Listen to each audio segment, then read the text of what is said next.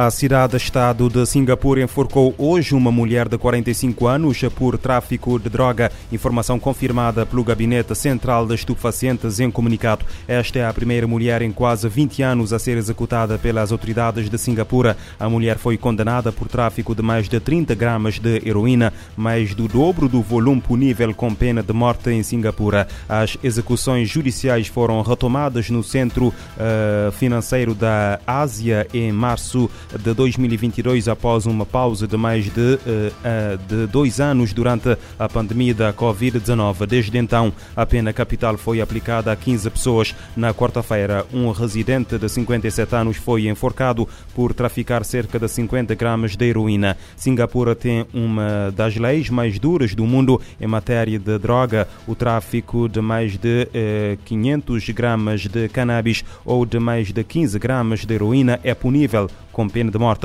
Esta semana, várias organizações não governamentais de defesa dos direitos humanos, entre os quais a Amnistia Internacional, instaram o governo a pôr termo às execuções, salientando que o efeito dissuasor da pena capital sobre a criminalidade não foi provado. De acordo com a Amnistia Internacional, Singapura é um dos quatro países, juntamente com a China, Irão e Arábia Saudita, que confirmaram ter executado reclusos por crimes relacionados com a droga no ano passado. Singapura insiste eh, que a pena de morte contribuiu para tornar o país num dos mais seguros da Ásia. 25 migrantes morreram nas duas últimas semanas na fronteira entre a Tunísia e Líbia, isto de acordo com as autoridades tunisinas e grupos humanitários. Informação divulgada na quinta-feira pelo portal de notícias Líbia Update. De acordo com a mesma fonte, as mortes resultam da deportação de milhares de migrantes da Tunísia para a fronteira com a Líbia, onde se encontram as temper a temperaturas até 50 graus Celsius em condições precárias, sem ajuda e sem recursos. As autoridades tunisinas Filipinas eh, iniciaram uma campanha de deportações no início deste mês, na sequência de vários incidentes violentos entre grupos de migrantes e habitantes da cidade portuária de Sfax, um dos principais pontos de partida para o continente europeu. O Conselho de Segurança da ONU eh, debate hoje a proteção de civis em conflitos. Um dos oradores é o general brasileiro Otávio de Miranda Filho, que lidera a missão da ONU na República Democrática do Congo. A RDC eh, tem 6,3 milhões de deslocados internos, a taxa mais alta do continente africano. Os boinas azuis, na República Democrática do Congo, atuam num cenário com 116 grupos armados conhecidos, com motivações que variam de ideológicas a étnicas ou económicas, como explicou a ONU News em Nova York.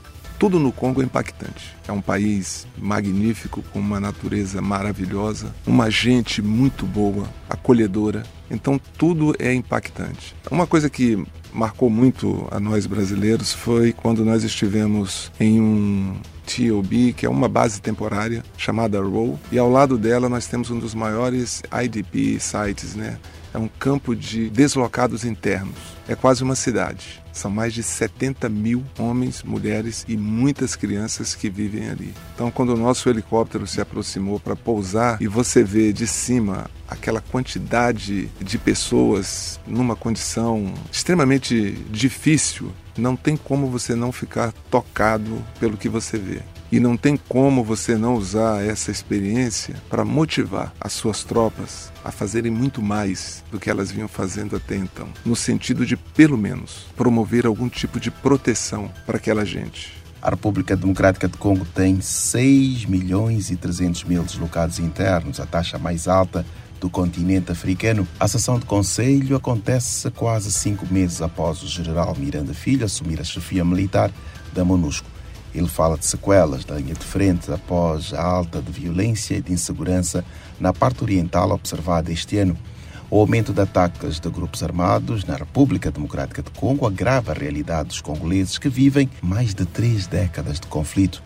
A situação humanitária, que já era considerada terrível, piorou no leste, onde há uma combinação de violência e desastres naturais. O general Otávio de Miranda Filho cita a busca contínua de melhores resultados para aliviar o sofrimento de congoleses. Somente em 15 meses, 2 milhões e 800 mil pessoas foram forçadas a deixar suas casas em províncias como Kivu Norte, Kivu do Sul e Ituri. O comandante da MONUSCO ressaltou algumas das barreiras. Para eles falta tudo. Falta água, falta comida, falta dignidade, falta habitação, falta expectativa de vida, falta expectativa de um dia melhor. Eles sobrevivem a cada dia. Então, o mínimo que a força da MONUSCO pode fazer para amenizar esse sofrimento é protegê-los para que pelo menos eles possam sobreviver. A nossa chegada ali naquela área foi algo que me impactou e eu não sou um homem de ser impactado facilmente, mas realmente é algo muito impressionante que nos faz pensar sobre o verdadeiro objetivo de uma missão de paz, por que, que nós estamos ali e qual é o resultado que nós temos que entregar no final do dia. A República Democrática do Congo acolhe 26 militares brasileiros na missão que totaliza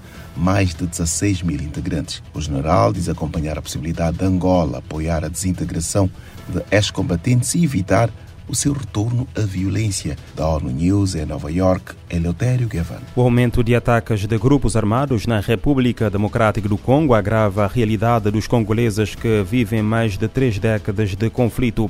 Em Angola, cerca de 40% de crianças morreram nos primeiros seis meses deste ano de malnutrição crónica no conjunto da mortalidade infantil. Os dados foram revelados pelo Ministério da Saúde. Os detalhes com Francisco Paulo em Luanda. A coordenadora da área da desnutrição do Fundo das Nações Unidas para a Infância, Joana Braião, alertou durante uma conferência sobre malnutrição infantil o aumento de casos de desnutrição crônica em Angola, responsável pela maior parte das mortes de crianças. O que é mais relevante é a prevalência, o número de casos de desnutrição que temos no país. Nós temos 38% das crianças sofrendo de desnutrição crônica em Angola e das crianças menores de 5 anos, 5% delas padecem de desnutrição aguda. E Natália da Conceição, responsável do Programa Nacional de Desnutrição do Ministério da Saúde, confirma que no primeiro trimestre deste ano, cerca de 45 mil casos de desnutrição foram registrados no país. Segundo o último relatório, de cerca de 45 mil casos de desnutrição aguda foram atendidos este ano, até o primeiro semestre deste ano.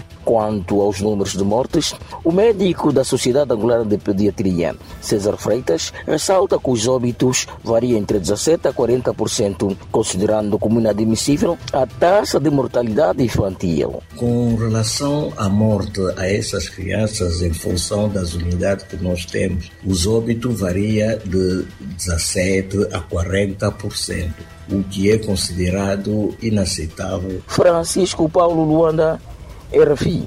Mortes por malnutrição crónica de crianças disparam em eh, Angola. A Organização Mundial da Saúde alerta para danos ao fígado provocado pela hepatite neste Dia Mundial da Doença Viral. A hepatite causa um milhão de mortes eh, todos os anos. A OMS alerta que o número de novas infecções é subestimado devido à grande lacuna de diagnóstico.